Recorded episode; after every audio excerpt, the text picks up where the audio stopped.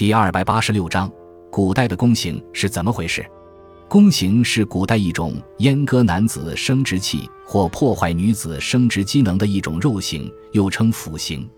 其中女子宫刑又叫幽闭。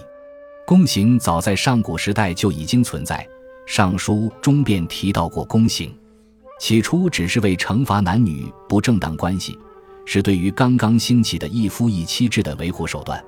如《浮生书》云：“男女不以一交者，其行宫。”到西周时期，宫刑已经开始扩散到诸多罪名上，成为统治阶层维护统治的残酷手段。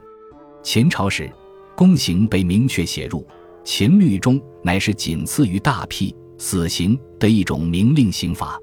汉代的宫刑更为普遍，正史有记载的大臣就有司马迁、张贺、李延年等多人受此刑罚，平民可想而知。隋朝时，在《开皇律》中废除了宫刑，自此历代正规刑制上均没有宫刑，但私下里此刑并未完全废止。明太祖朱元璋在他的法外之法《明大诰》中又加入了阉割为奴的刑罚。宫刑的实施过程相当残忍，因古代医疗设施的简陋，宫刑过程非常痛苦，死亡率也相当高。